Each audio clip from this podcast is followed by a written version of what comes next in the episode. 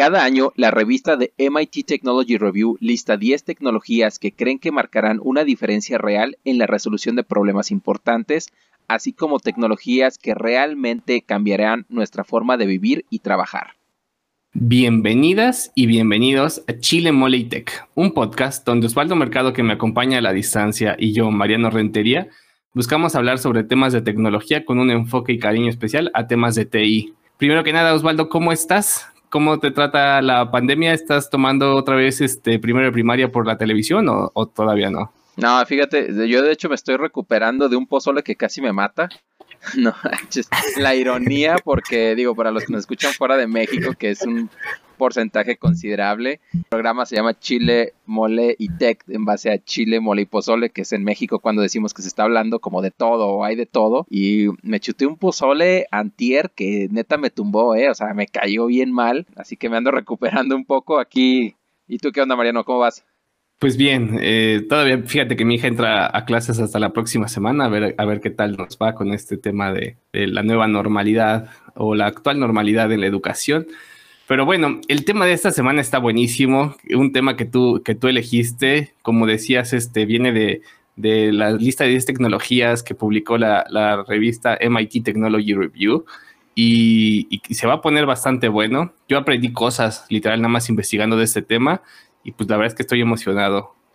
Sí, fíjate que yo siento lo mismo. Digo, hay temas en los que como que te clavas, de hecho, en, la, en pues en la investigación, ¿no? De cierta manera, que, y este, este episodio es uno de esos precisamente donde estaba leyendo y que había temas que creía que ya sabía pero que realmente me metí un poco más a detalle y dices, wow, o sea, no sabía nada de esto, ¿no? Así que va a ser un tema de tecnología, un tema de ciencia, así que se viene bastante interesante. Y bueno, antes de empezar, creo que una sincera disculpa porque la realidad es de que cada una de estas tecnologías merece su propio episodio y el explicarlas de forma muy breve es todo un desafío realmente.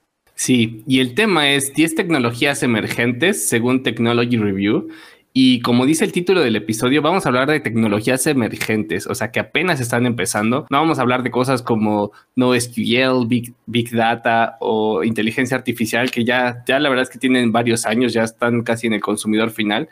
Y algunas de las tecnologías que vamos a mencionar puede que realmente nunca lleguen a ser comerciales, o sí, o no, no lo sabemos. Pero pues arráncate, arráncate Osvaldo.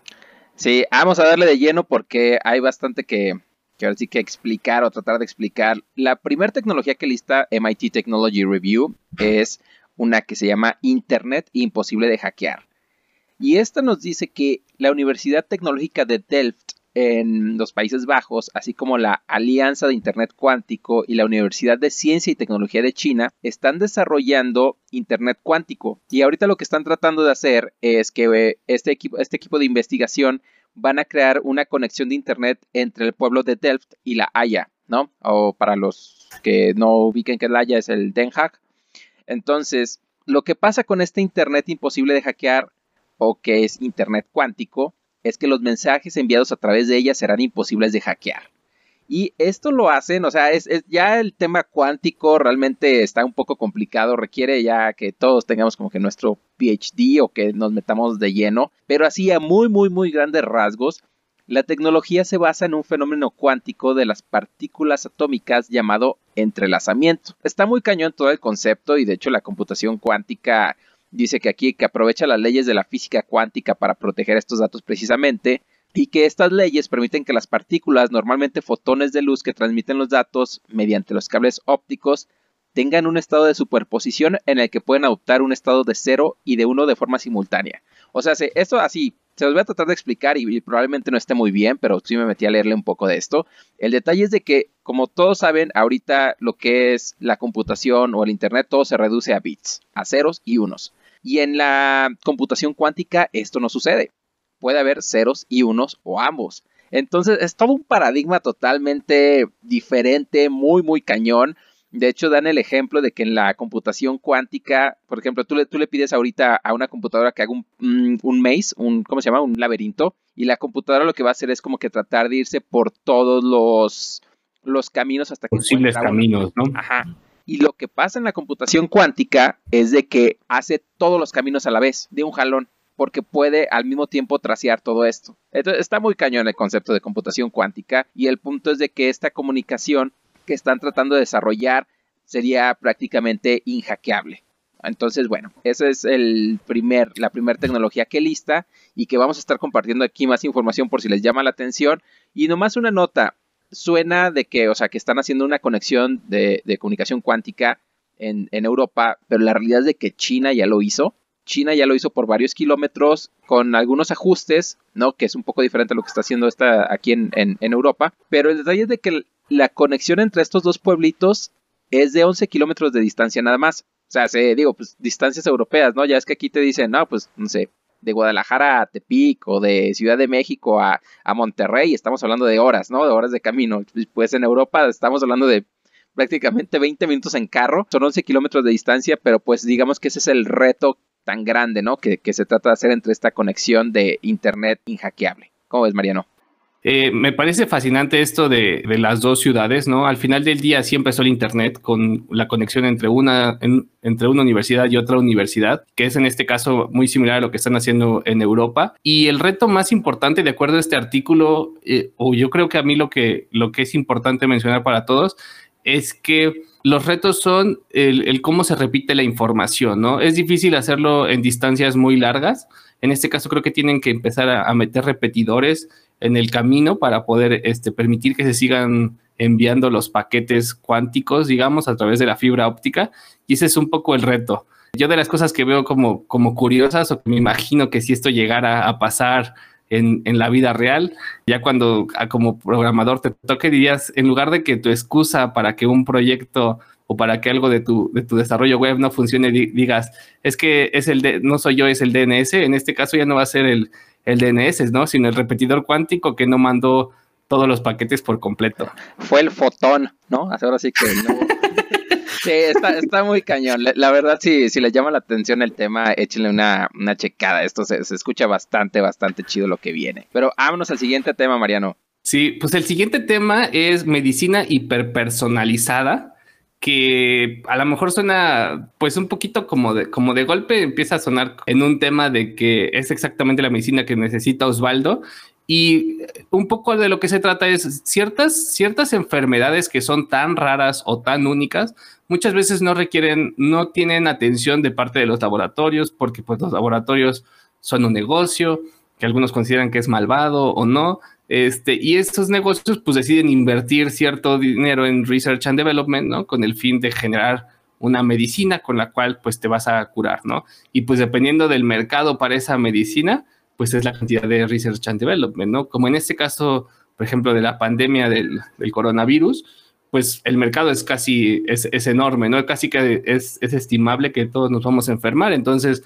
todos vamos a necesitar esa, esa medicina, esa vacuna, pero en el caso de otras enfermedades que no son tan, tan comunes, pues no hay nadie que lo quiera hacer, ¿no? Entonces, uno de, los retos o una de las cosas que proponen en este, en este proceso es un tratamiento que se dedique a modificar o a corregir un error específico de ADN. Ya hay algunos casos esperanzadores, el que se platica en este artículo es el de Mila McCovek, que es una niña que sufre una enfermedad devastadora causada por una mutación genética una, única, perdón, y que recibió este medicamento. Entonces, a este fármaco lo, bautizaron como Milacen, ¿no? Como en honor a, ella que se llamaba Mila.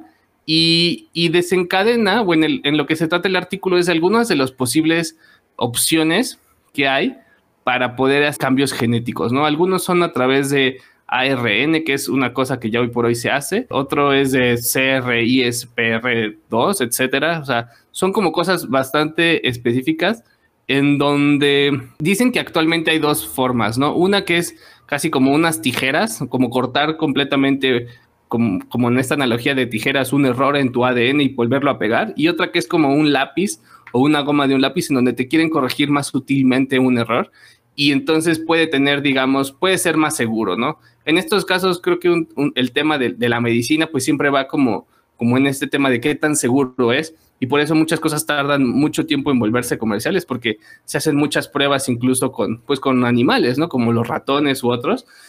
Y, el poder hacer estos ajustes podría dar resultados incluso más rápidos para saber qué tanto eh, qué tan efectivo o, no efectivo es un tratamiento u otro, ¿no? En lugar de tener que esperar tanto tiempo con algunos de los otros procesos en donde el proceso de incubación es aún mucho más lento, ¿no?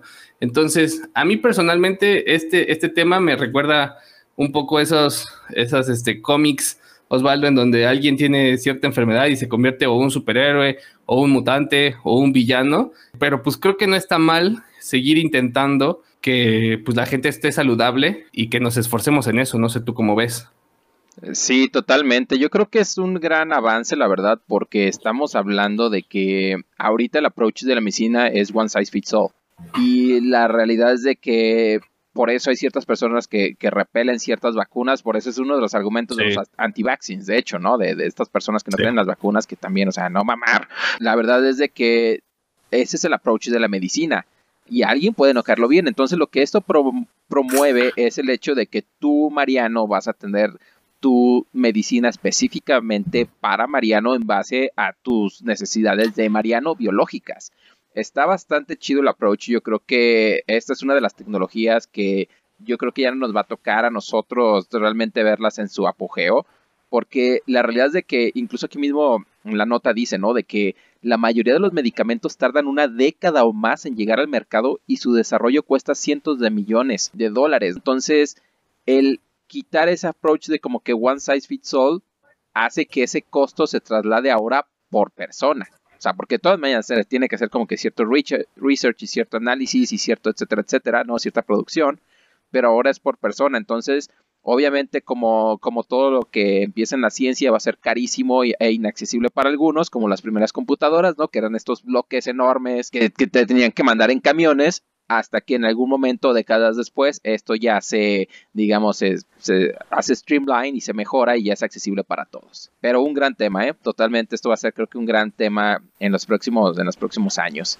Y ahí te va el tema que sigue, Mariano, que se me hizo bastante, bastante chido. Dinero digital. Technology Review considera que el dinero digital es una de las tecnologías que más sobresalientes, una de las tecnologías más sobresalientes de este año, mejor dicho. Y ahí les va por qué, porque no va a ser nada nuevo, ¿no? Pero aquí dice el auge de las monedas digitales. Pero pone dos ejemplos muy claros. Uno, Facebook y el segundo, el Banco Popular de China. Y esto es lo que a mi forma de ver muy personal es lo que cambia totalmente toda esta discusión de dinero, digital. Ahí les va por qué. Facebook en marzo de este año, si mal no recuerdo la fecha, pero fue este año que Facebook lanza Libra que es la moneda digital basada en blockchain. Y si tú te metes incluso a su, a su página libra.org, como que un enfoque totalmente a emerging markets, a mercados no, nacientes, este, emergentes. Emergentes, sí, pues sí, emergentes, ¿verdad? Qué tonto. Donde te ponen un video y aparece México y aparecen pedazos de África, o sea, todo está hecho como que para estos mercados. Y porque dice que el 85% de las transacciones globales siguen siendo en cash y que 1.7 billones de personas no tienen acceso a los bancos. Esto equivale al 31% de la población global. Se explica una serie de problemas del sistema financiero actual y, lo que Libra busca hacer es, digamos, democratizar el acceso bancario. Y obviamente esto lo va a hacer con blockchain. Y el segundo ejemplo, que es el del Banco Popular de China, este sí está duro porque es el primer, digamos, moneda que le llaman el Digital Renminbi, no sé si lo esté pronunciando bien, o otra manera que lo llaman es el DCEP, el Digital Currency Electronic Payment, donde lo que está impulsando el Banco Central chino es que ya se empieza a utilizar esto para todo en China. O sea, ya incluso está, se dice que se está pagando a personas del gobierno con esto. Entonces lo que buscan es realmente hacer lo que ellos llaman un cashless society, o sea, una sociedad sin, sin efectivo, que todo ya sea transacciones digitales y que esta, este renminbi, este digital renminbi, tiene más de 80 patentes en blockchain exclusivamente en blockchain. O sea, sí, o sea, es, es, todo un desarrollo que viene haciendo y de hecho esto me llevó a encontrar lo que es el China Standards, el plan de China que se llama China Standards 2035. Y la neta, si ese plan no quiere conquistar al mundo, yo no sé qué lo quiere hacer. O sea, neta, ese, plan dice, Pinky, ¿qué vamos a hacer hoy? Vamos a tratar de conquistar el mundo, o sea, literal por China. Y lo que quieren hacer, ahí les va lo que quieren hacer, es que quieren convertirse en los estándares, en desarrollar los estándares de Internet of Things, Cloud Computing, Big Data, 5G e inteligencia artificial. Todos estos son considerados tecnologías futuras críticas que cambiarían la infraestructura del mundo actual. Entonces, ese es el plan de China, ¿eh? Digo, nosotros en México preocupándonos por carbón y que una refinería, y este es el plan de China para que, si vamos a hablar de visión, esta es una visión muy, muy cañona y lo comparan con sus planes anteriores de China, de que, por si no sabían, China era un, un país totalmente pobre. totalmente no, era pobre, pero era agrícola. O sea, se, China era un país agrícola. Y hicieron su plan de industrialización, que todavía sigue, sigue muy, muy vigente, pero ahora ese plan de industrialización lo están haciendo tecnológico. Y vamos a volver a hablar de China en lo siguiente. ¿Cómo ves este tema, Mariano? Eh, pues mira, muy mal por China, porque este, definitivamente yo prefiero un, este, un plan de felicidad. Ahí vamos a ver quién, qué país es el más feliz. No, nada, fuera de broma. Este, fíjate que el tema del dinero digital a mí, a mí me llama bastante la atención. Esa, esa asociación de Libra.org, ¿no? Que, que, inició Facebook como una propuesta, como platicábamos en, en el episodio de Facebook, eso pues es de los es la red social con mayor alcance en todo el mundo. Definitivamente sí sería bastante bueno y es muy grande en mercados emergentes, ¿no? Entonces sí sería bastante bueno que ellos pudieran de alguna forma eh, facilitar el crecimiento de estos lugares a través de, una moneda estándar y que fuera un poquito más independiente. Creo que la, idea detrás de Libra.org, que a mí desde que lo lanzaron me, me encantó, era que iba a tener una especie como de buy-in de parte de algunas de las, de las compañías financieras más grandes, ¿no? Traía un tema de, creo que de Visa, Mastercard, porque creo que esto casi que tiene un año, no tiene mucho. Este, algunos, algunos se han estado bajando del barco, ¿no? Y de hecho, para, para poder ser partner de este programa, creo que tienes que dar como, tienes que poner como 100 millones de dólares, una cosa así grande, ¿no? Como decir, voy en serio. Y muchos pues se han bajado del barco pero pues la realidad es que Bitcoin también sigue ahí, ¿no? O sea, Bitcoin como, como dinero digital ha demostrado también ser una, pues una moneda, no quiero decir estable porque no es estable, pero pues que funciona, ¿no? No sabemos qué tanto pueda realmente comercializarse en las masas porque es realmente todavía muy incómoda de usar porque pues, no ha sido adoptada y esa era la idea detrás de Libra, ¿no? Que fuera algo más aceptado. Este, que en el caso de China, pues ya, este, creo que he dicho un par de veces aquí, pero China es uno de los países más, digitalizados en el tema de, pagos hoy por hoy. De hecho, hay un, hay un episodio de Hello World que va a Shenzhen en China y quiere pagar con su tarjeta Visa y ni siquiera pasa en ningún lugar, ¿no? O sea, todo el mundo paga con código QR, que es como lo que quieren meter aquí en México con el CODI. Este, y pues bueno, eh, ya eso hace que una iniciativa como esta de, su banco central, ¿no? Que, y, y que está soportada por dólares, este, sea muchísimo más, pues muchísimo más este, influyente, ¿no? A diferencia de Bitcoin, que no está soportada más que por un tema de, oferta y demanda, esta moneda del Banco Central de China sí está soportada por una no sé cuánta cantidad de dólares detrás de ella, que hace que tenga un valor, entre comillas, eh, más real, ¿no? Sí, sí, bien dices entre comillas, porque luego van a empezar los conspiranoicos de es que el dólar no tiene atrás de, eso, y el, oro, y el oro no vale nada, y, pero sí. Pero vámonos al siguiente tema, Mariano. nos vamos porque me, me, quedo clavado mucho, perdón. El siguiente tema es medicamentos contra el envejecimiento, y creo que primero que nada es la trama de un montón de películas de ciencia ficción este, y bueno, ¿qué son? Realmente son fármacos que intentan tratar las enfermedades atacando el proceso natural de envejecimiento del cuerpo humano. E, esto hablan aquí de unas células que se llaman, ay, se me fue el nombre como senolíticas, algo así, que son realmente unos procesos que, hacen que ciertos eh, eh, órganos y, partes del cuerpo envejezcan y, e impiden que las otras células este, puedan como que hacer su, su trabajo normal de, de recuperación, etcétera, ¿no? O sea, en general, hoy por hoy, si tú te cortas en el brazo, pues te, se te vuelve a sanar la, la, piel, etcétera. Y así en muchos, este, en muchas partes del cuerpo. Pero este proceso normalmente se ve impedido por estas células este, senolíticas.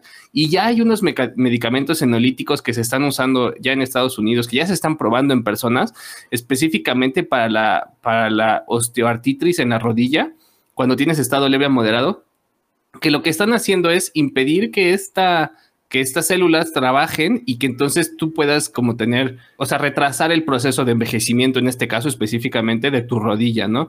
Lo cual pues te ayuda va a ayudar a muchas personas. Este es un primer, es un primer paso a lo que se va a estar este, desarrollando. Me llama bastante la atención. Creo yo que definitivamente conforme pasen los años, la raza humana va a vivir más años de los que hoy vivimos. Creo que, como dice Osvaldo, a mí esta tampoco me va a tocar desgraciadamente porque sí me gustaría pues seguir haciendo este podcast hasta que tenga 300 años, ¿eh? Sí, sí te chingaste la rodilla también, ya no va a haber más excusas. todos los que se chingaron la rodilla, ya se les acabó la excusa en unas décadas más. Pero fíjate que está muy chido porque incluso los estudios que ya tienen, o sea, esto ya, ya se está aplicando en personas, pero los estudios que hicieron en ratones dicen que al eliminar las células viejas del cuerpo de los ratones, se incrementaba la vida un 25%. O sea, se, supongamos que ahorita que es en México la edad eh, promedio 76 años, algo así, ¿no? O sea, le atinan, ¿no? Y esto se hace comercial, estamos hablando que se va a añadir un 25%, lo que quiere decir que son 14 años de vida. Ya estamos hablando de que vamos a estar rondando los 100 años prácticamente con una mejor calidad de vida, que creo que es lo importante, ¿no? No es, digamos, conservar el cuerpo humano porque sí, estilo Walt Disney, sino conservar el cuerpo, digamos, de una manera que tú te sientas bien. Y de hecho, aquí hay, una nota que, vamos a estar, vamos a estar compartiendo todas estas referencias, pero hay uno que dice que los entusiastas en Silicon Valley dicen que esta, estas um, startups y estas investigaciones hacen que sea posible el hecho de alargar la vida humana de 500 a 1000 años. Y una misma doctora dice, o sea, estos güeyes están fumando quién sabe qué, nosotros sabemos que, que se puede alargar, cuánto va a ser el límite es lo que nadie puede asegurar. Entonces ahí se los dejamos, es así como pequeña nota. Y ahí te va el siguiente tema, Mariano, que es inteligencia artificial capaz de descubrir moléculas. Aquí lo que dice es de que los científicos están utilizando inteligencia artificial para descubrir prometedores compuestos que se podrían convertir en medicamentos. Y entonces aquí dice que comercializar un nuevo medicamento cuesta alrededor de 2.300 millones de euros. Una de las razones de este elevado precio reside en la dificultad de encontrar moléculas prometedoras. Y aquí es donde entra la inteligencia artificial, porque lo que dice es de que el universo de moléculas con potencial para convertirse en fármacos capaces de salvar la vida es enorme. O sea, hace alrededor de 10 a la 60 potencia, lo que equivale al número de átomos que hay en el sistema solar. Es una cantidad impresionante. Y dice que este inmenso número ofrece unas posibilidades químicas prácticamente ilimitadas, o lo haría si los químicos supieran cómo encontrar lo que realmente funciona. Y aquí es donde se está haciendo herramientas de aprendizaje automático, grandes bases de datos de moléculas existentes y propiedades, así como que información adicional para que por medio de lo que es ya machine learning, algoritmos, inteligencia artificial, así como que lo que es el, el ahora sí el deep learning, puedan realmente encontrar estas moléculas que nos van a dar propiedades digamos, que van a ayudar a hacer estos fármacos. Y de hecho ya se habla de que ha habido 30.000 moléculas nuevas identificadas con propiedades deseables, de las que se han seleccionado 6 para sintetizarlas y probarlas. Y que una resultó particularmente activa y prometedora y ya está actualmente en pruebas con animales. Entonces prácticamente es otra vez el tema de la salud, pero ya donde se mete inteligencia artificial para descubrir todo esto que el pues simplemente el por más mentes brillantes que unas no tienen la capacidad de una computadora para analizar tanta información.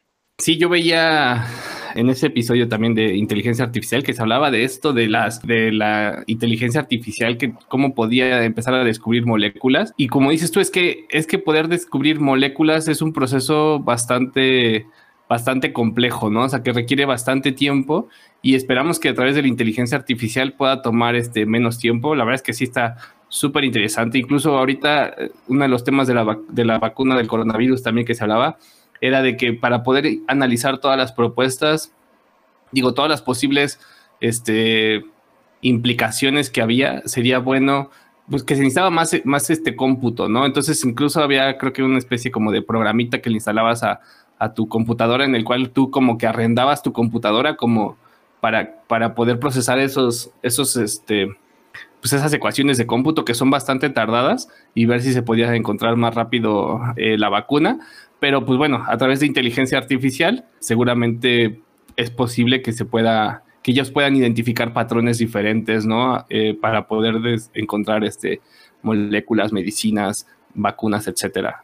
Sí, ya, ya quién sabe qué vayan a encontrar ahí, digo, ya, ya, queda totalmente fuera de nuestro conocimiento lo que encuentren, si son moléculas, patrones o qué sé yo, pero digo, bastante prometedor, pero vámonos Mariano, que tenemos más temas.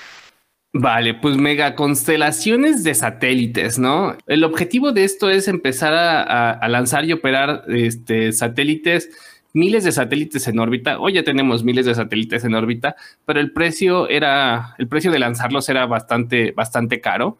Y ya sabemos que pues muchas de las empresas hoy por hoy como SpaceX, Amazon, etcétera, han logrado reducir el costo de lanzamiento de satélites a través del el reuso de, pues por ejemplo, de los cohetes, ¿no? Y entonces uno de los planes que trae SpaceX es el, el poder lanzar no sé cuántos satélites para poder crear un Internet en el espacio. Me parece que son algo así como, iban a lanzar 120 satélites el año pasado y esperaban tener esta otra empresa OneWeb 600 satélites propios en órbita. Y entonces es como decir, el proyecto de, Google Loon, que si se acuerdan era de lanzar este globos a la Tierra y poder darle internet a todos, pues bueno, resultó que, que, el tema del aire era bastante complejo y que aunque ya están probando este, siguen, siguen intentando este proyecto Loon, pues que podía ser más fácil el, lanzar satélites porque también ya era, mucho más económico. Están lanzando unos satélites que creo que, que, son bastante, bastante ligeros. Este, como, como para ponerlo en perspectiva, los satélites pesan 250 kilogramos, que para ponerlo en perspectiva, yo estaba viendo el satélite Morelos que lanzó México por ahí de los 80 pesaba 645 kilogramos, ¿no? Es tres veces menos y son muchísimo más baratos, ¿no? A mí sí me emociona este, este proyecto de las megaconstelaciones de satélites porque creo que va a poder hacer el Internet más accesible para todos y además va a ser Internet mucho más rápido, ¿no? Que el que hoy tenemos este. Y va a reducir también los costos de, implementación, ¿no? Hoy uno de los retos del Internet es que, pues, costos de, pues, de cableado de fibra óptica, pues, son bastante caros. Al final del día, por más que pensemos en antenas, el Internet más estable es el que va, va al piso, ¿no? Entonces es muy probable que a través de estos satélites van a crear como una, una mesh network, como no sé ahí cómo se diga en español, pero una, una red este, de satélites que se conectan en, el espacio y que van a poder proveer de, internet a la gente, ¿no? Sí, de hecho hay, una gráfica que, que, encontramos aquí del número de satélites que están mandando por año y donde, o sea, se ve un pico prácticamente de 90 grados de, la cantidad de satélites que se están mandando de, todas las compañías, ¿no? Se habla de SpaceX, One, OneWeb, Amazon, Telesat, o sea, si realmente es esto más eh, o sea, industria privada más gobierno. Y de hecho estaba viendo que Etiopía está mandando satélites. O sea, Etiopía con ayuda del gobierno chino está mandando. Entonces, que ya incluso hay problemas de que se están peleando porque, hey, tu satélite casi le pega al mío, pues qué onda, ¿no? Y de la de los globos que mencionas, pues yo creo que alguien en Google vio esta película, la de Up, y dijo, si Russell se fue al espacio con, con el viejito, ¿cómo que no vamos a darles internet? ¿Quién sabe qué vaya a pasar en esto del espacio? Es otro tema totalmente, totalmente así, digamos, visionario y que va a crear yo creo que muchísimas oportunidades y que volvemos, fíjate, y que creo que aquí se me hace importante resaltar, vuelve a salir China, porque China está planeando lanzar su programa de exploración a Marte para 2033 y que para 2040, entre 2040 y 2060 ya van a mandar personas. O sea, ya, literal, así ya hay muchos chinos, órale, empiecen allá en Marte, ¿no? Pero que sí, sí está cañón. Pero vámonos al siguiente tema, Mariano, todavía nos faltan algunas tecnologías. Yo creo que ahorita los que nos están escuchando a lo mejor ya están todos perdidos, ¿no? Así de que entre lo cuántico y el espacio y la biotecnología, pero, pero aguántenos, ojalá, ojalá le estén encontrando el, valor, porque creo que los temas están bastante chidos. Y el número 7 que lista Technology Review es la supremacía cuántica. Y dice lo siguiente, el año pasado Google ofreció la primera demostración clara de un ordenador cuántico capaz de superar el rendimiento de un computador clásico. Entonces, lo que dice Google y que está a debatirse es de que le dieron un problema que en el superordenador más grande del mundo habría tardado 10.000 años o 1.500 millones de veces más de tiempo en completar. Porque este ordenador tiene 53 qubits, que es la unidad básica de la computación cuántica. Y esto es importante, 53 qubits. ¿Va? Entonces dice que el cálculo que le, que le pusieron a esta computadora cuántica tardó un poco más de 3 minutos, pero que nuevamente hubiera tardado 10.000 años o 1.500 millones de veces más tiempo en completar en lo que actualmente sería el superordenador más grande. Sin embargo, IBM les dice, nada, no es cierto Google, o sea, le echaste mucha crema a tus tacos, lo máximo que tiene esto sería mil veces más rápido. Entonces ya como que hay una, una discusión de, de, cuánto sí y cuánto no. Y nuevamente la, la computación cuántica es realmente es otro paradigma totalmente, como lo dije desde el principio. O sea, realmente los ejemplos que se dan de, de esta computación cuántica y lo que podemos llegar a lograr en esto son muy, muy manchados, ¿no? Porque, por ejemplo, todos estos temas que les estábamos diciendo de biotecnología, si tú lo haces con una computadora cuántica, puedes resolver los problemas rapidísimo, ¿no? Puedes tener una respuesta rapidísima que las computadoras actuales tardarían años en estar haciendo. Pero aquí está el detalle, computación cuántica ahorita no, se puede hacer a mainstream, lo que decías tú, Mariano, desde el principio del programa, ¿no? Es tiene que estar a una temperatura prácticamente de congelación. Las computadoras tienen que estar como que con una posición exacta. O sea, si la mueves tantito se, se friega todo. pero entonces no es como que, ah, yo voy a tener mi laptop cuántica. O sea, eso no es lo que pasa. De hecho, ahí les vamos a poner fotos de la computadora cuántica de Google. Y literal es una cosa enorme en, en un como estudio especial justamente para esta computadora. Entonces, nuevamente no esperen como que el siguiente año este, sacan Acer, ¿no? Así, computadora cuántica y ahí estás en Costco, ¿no? Llevándote tu cajita de computadora cuántica, eso no va a pasar. Y bueno, nomás para, para cerrar este tema, ya, ya escucharte, Mariano, tus opiniones. Nuevamente vuelve a salir China, porque el día de ayer, o sea, agosto 26, un día antes de que estamos grabando este podcast, sale una nota de que los investigadores de computación, de computación cuántica chinos han sacado una, computadora cuántica de 60 qubits. O sea, hace 7 qubits más que la de Google. Y diciendo que esto en 10 años, estiman que 10 años, va a evolucionar a un nivel de, millones de qubits. Ya aquí ya, disculpen, ya está muy complicado eh, dar comparaciones de uno y del otro, pero el punto es de que apenas ayer salió la nota. Está cañoncísimo, la verdad, lo que China está haciendo. ¿Cómo ves, Mariano? Pues es que este tema de la supremacía cuántica casi que cada, cada, casi que cada mes sale una nueva este, que logró descifrar algo nuevo, ¿no? Entonces, como dices tú, se están peleando Google, IBM, Microsoft, China, Estados Unidos, todo, por tener este, la mejor eh, computadora cuántica y poder resolver estos o sea, el objetivo de esta tecnología cuántica es como es resolver más rápido problemas, ¿no? Ese, ese ejemplo que pones de que algo que hubiera tardado 10 mil años, o sea, es, es, es, un número estúpidamente alto, perdónenme la, la expresión, y me recuerda un poquito a esta película de, de, ay, se me fue el nombre de este investigador este de Reino Unido, que desarrolla la primera computadora, ¿no? Y cómo es toda hecha parte, es como completamente mecánica y está resolviendo este, pues, procesamientos de cómputo lo más rápido que pueda y, tardan, ¿no? Y ahora eso tardaría segundos y pues bueno, ahora que, los países están intentando desarrollar estas, estas computadoras cuánticas, definitivamente vamos a poder, eh, yo creo que vamos a tener muchos más descubrimientos en muchas más, muchos más sectores de la ciencia que los que hemos logrado tener y pues esperemos que sea para el bien y no para el mal, ¿no? Sí, definitivamente. Pero bueno, este, el siguiente tema es inteligencia artificial diminuta y esta se trata de que ya es posible ejecutar potentes algoritmos de inteligencia artificial en un, en un simple smartphone, ¿no?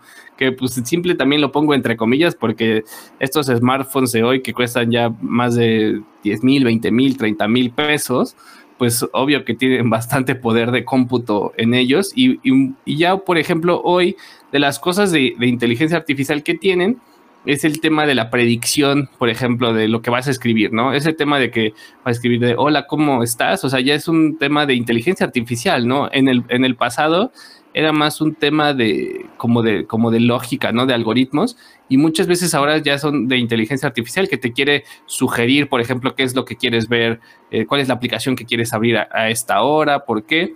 Aunque esto ya existe, ahora van a poder, este, ya la información va a ser más privada, ¿no? Esto, está muy bien porque hoy muchas de estas cosas, por ejemplo, el Alexa, el Amazon Alexa, no procesa nada de forma local. Todo lo que tú le dices va y lo procesa en la nube. De hecho, no puede hacer nada casi de forma local más que la configuración. Pero el iPhone sí. El iPhone, por ejemplo, sí puede procesar algunas, algunas instrucciones de forma local sin estar conectado a Internet. Y eso le ayuda bastante, ¿no? Entonces, esto también le da más privacidad a la gente de poder hacer este, de poder este, asegurarse de que pues no sabe Amazon cuál es mi canción favorita. Este, y, entonces solamente la sé yo, ¿no? Y solamente la sabe mi celular. Y esto, pues, es más privacidad para el usuario.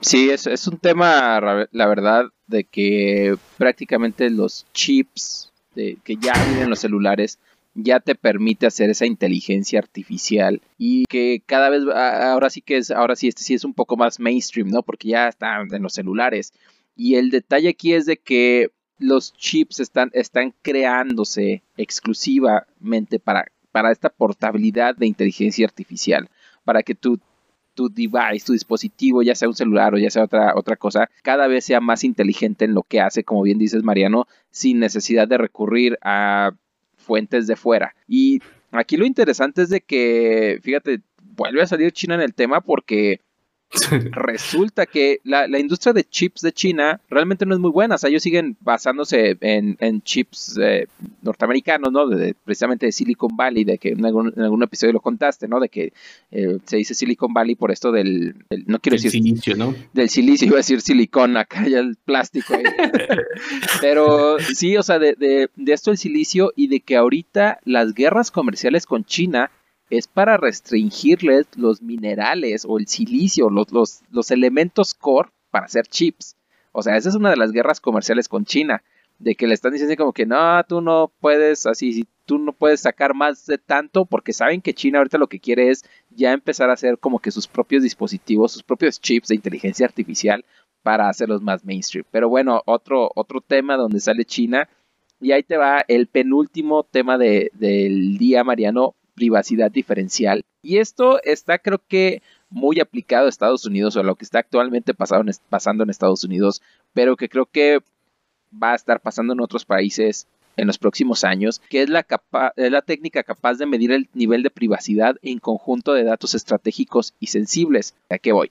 Dice que a la oficina del censo de Estados Unidos cada vez le cuesta más mantener en privado la información que recopila y que la privacidad diferencial podría resolver el problema aumentar la confianza y servir de ejemplo a otros países. Entonces el detalle es de que ahorita el gobierno de Estados Unidos, como lo hemos visto en varios de sus de sus hearings y todo esto, no está preparado para lo que es tecnología y lo que realmente puede regular y no puede regular, ¿no? O sea, se nota que, que pues son legisladores no de tecnología, son legisladores de leyes, que la tecnología realmente lo sobrepasa por muchísimo y que ahorita el detalle es cómo se pueden recopilar datos, o mejor dicho, la pregunta y la problemática es recopilar datos de 330 millones de habitantes y mantener su identidad en privado. Y ah, se habla ya de diferentes temas de seguridad, se habla de diferentes técnicas de guardarlos, donde haces como que alteraciones de datos, donde haces ciertas relaciones para que no se sepa. Entonces, hay como que diferentes pláticas ahorita, pero donde se están metiendo empresas como Apple y Facebook pues porque el gobierno de americano no es capaz de llevarlo y que nuevamente creo que esto va a ser simplemente un tema que se va a estar esparciendo en diferentes gobiernos conforme vaya avanzando la tecnología. Y, fíjate que aquí, hablando de este tema de la, de la privacidad diferencial y, y también que decías de estos legisladores, pues la verdad es que muchas veces son políticos, ¿no? O sea, ni siquiera saben hacer leyes. No es que no sepan hacer leyes de tecnología, sino es de que en muchos otros sectores las leyes no son tampoco muy buenas porque ellos, pues muchas veces su enfoque es 100% político. Y uno de los temas que dicen es que hoy por hoy casi que tu, tu información no es anónima, ¿no? O sea, por más que no te pregunten tu nombre y apellido, cuando a mí me digan, oye, pues eres una persona de 30, 40 años, ¿no? Que le gusta la tecnología, que trabaja como desarrollador de software, que tiene un podcast, etcétera. O sea, casi, casi que es muy posible que la respuesta sea, pues, Mariano, ¿no? O, Osvaldo, o sea, porque tienen tantas cosas en común, ya no es tan anónimo, o sea, ya es muy fácil identificar que esa es una persona o la otra. Y entonces aquí lo que intentan hacer es meterle ruido, ¿no? O sea, literal es como cambiarle un dato aleatoriamente a Mariano y decir, no, pues no, no trabaja en tecnología, trabaja en agricultura. Y entonces ya eso dices, ay, eso cambia por completo el poder identificarme a mí con respecto a otra persona un poco de forma anónima, ¿no? Pero, pues si le metes mucho ruido, ¿no? Si dices, no, pues además de le gusta la agricultura, pues no trabaja, no tiene acceso a la tecnología, etcétera, vuelve ya los datos completamente inservibles, ¿no? Entonces, sí es como un tema bastante, bastante interesante para poder hacer este, esta, esta forma de los datos más anónimos y como dices tú, que ojalá y que empiecen a, a legislar al respecto porque poco a poco pues somos menos anónimos en, el Internet, ¿no? Sí, lo dice Mariano el campesino que vive acá, ¿no? En Yucatán. en Yucatán, sí, exactamente. Este, pero bueno, el último, el último tema es el de responsabilidad del cambio climático, ¿no? Eh, los científicos ya hoy son capaces de identificar el impacto del cambio climático en las condiciones y fenómenos climáticos extremos, ¿no? Este es un sentido porque mucha gente cuando hoy por hoy ocurre un, huracán, ¿no? Que justo estamos en temporada de huracanes, dice la gente, bueno, pero es que toda la vida han habido huracanes, ¿no? O sea, no, pero es que es culpa del cambio climático y te sacan de que pues en tal año también hubo más la misma cantidad de huracanes, etcétera, ¿no? Es muy difícil como que poner, cuando pones a veces dos gráficas que, se parecen, ¿no? La de, incrementar el, en este caso las emisiones de carbono con respecto a incrementar eh, este eh, la cantidad de huracanes al año, es posible que tú veas que, están directamente relacionadas, pero realmente es porque tienen cosas en común. Ahora, a partir de últimamente, ya los científicos pudieron, este, de forma como específica, poder identificar que un huracán que afectó a Houston era casi seguro sido por culpa del cambio climático, ¿no? Ya no es un tema nada más de, que sea pues, simplemente un efecto natural normal, ¿no? sino ya es consecuencia del cambio climático y porque ya están haciendo muchísimo mejores este, predicciones y patrones de comportamiento con respecto al cambio climático, que lo que se espera es que ayuden un poquito a mejorar algunas ciudades o tomar decisiones, pues esperemos, ¿no? Políticas este, o legislaciones que, decidan que a lo mejor hay que hacer algunos cambios en, en la forma de que de que consumimos las cosas o incluso en los lugares en donde vivimos, porque es muy común esa, ese videíto, ¿no? Que dicen, no, mira, cuando aumente tanto el, nivel de dióxido de carbono y se derrita tanto los polos, mira todo lo que se va a inundar. Pero realmente es como que sí, sí, a mucha gente aún le es muy agnóstico y creo con estos nuevos patrones y con estos nuevos estudios ya se va a poder ver como de mucha de alguna forma más certera qué tanto sí o qué tanto no y en dónde sí y en dónde no.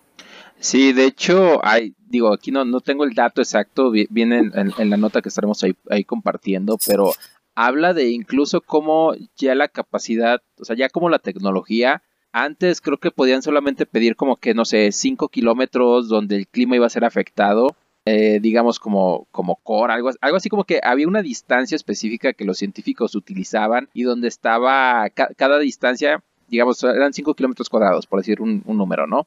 y que ellos tenían como que un nivel de certeza de esos 5 kilómetros cuadrados. Y entonces que era como que lo que se podía calcular pues por las limitantes de computación y todo esto, pero que ahora ya llevaba, ya era 25 kilómetros, ¿no? O sea, ya se había, había crecido exponencialmente la cantidad y ya a su vez era más, digamos, más accurate, más, se me fue el término.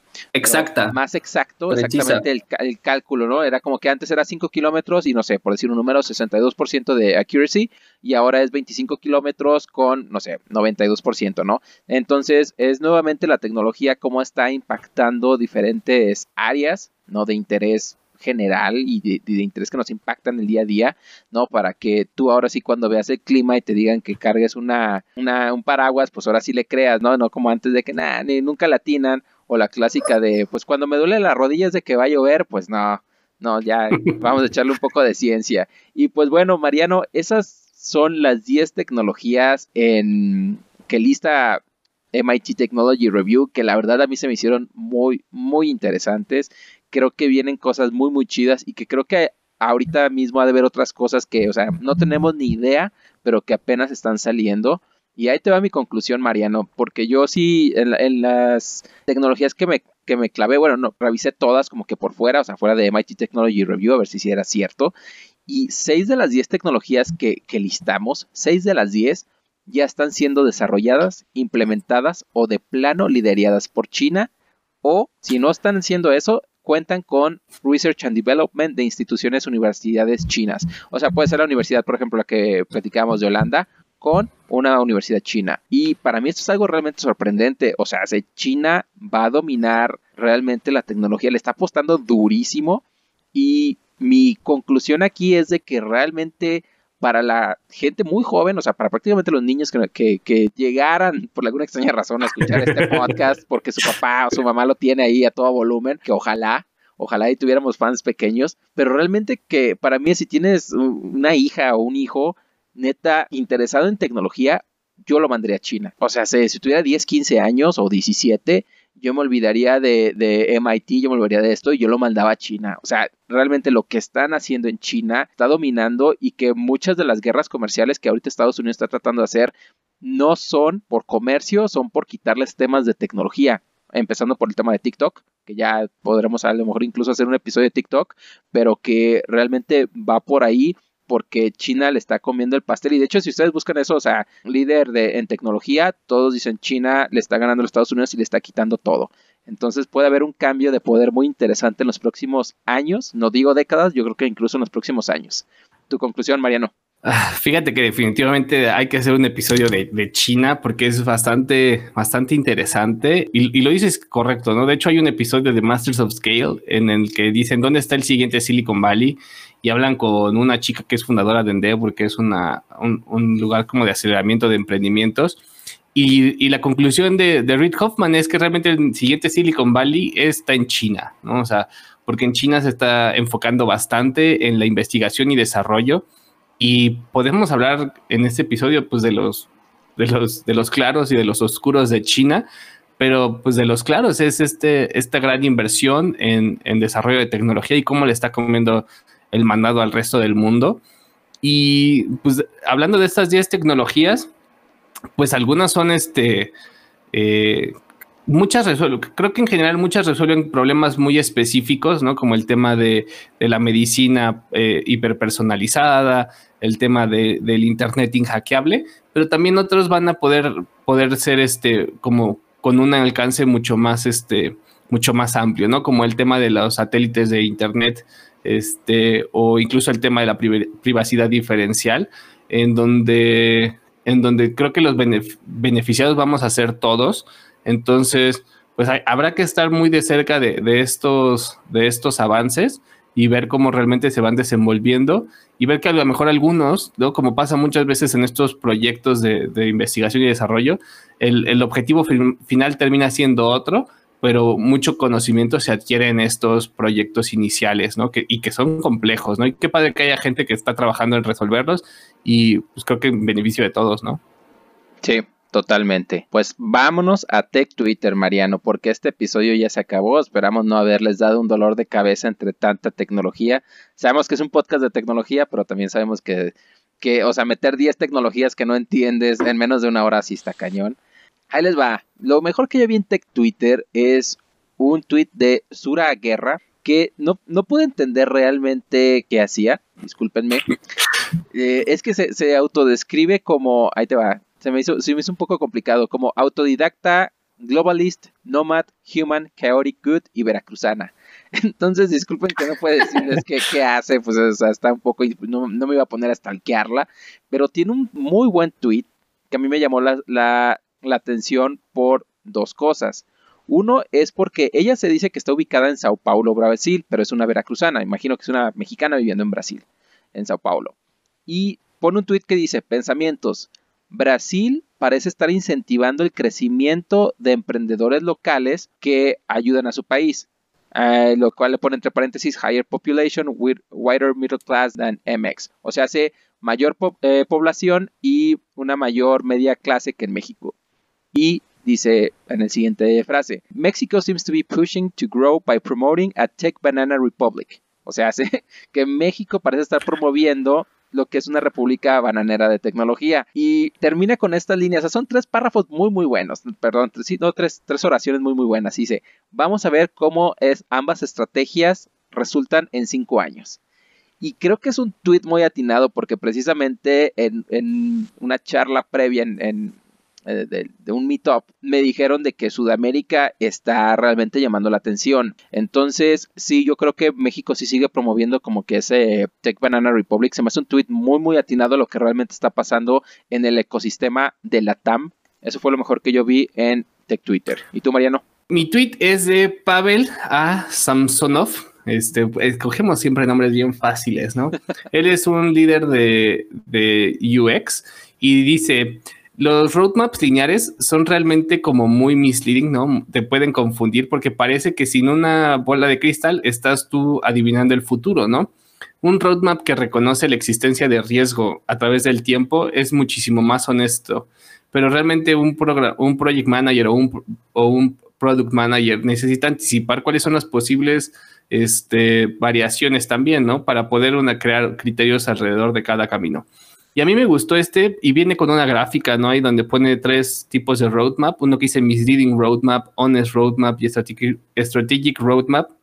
Es realmente un hilo en donde él explica cada uno de estos roadmaps, pero es porque muchas veces en tecnología es bien común así de, pues dame el roadmap, ¿no? Y se ve así de etapa 1, 2 y 3, o 4, 5 y 6. Eh, y pues es realmente un poco misleading porque estás queriendo eh, pensar que todo va a salir perfecto y que después de la etapa 1 vas a hacer la etapa 2 y después de la 2 vas a hacer la 3, especialmente cuando estás construyendo un producto es mucho mejor crear un, roadmap estratégico en donde dices, voy a lanzar la etapa 1 y de ahí si pasa esto o pasa esto, voy a irme con el plan B o plan C, ¿no? Y de ahí me voy a ir con el D o el F dependiendo de ciertas situaciones.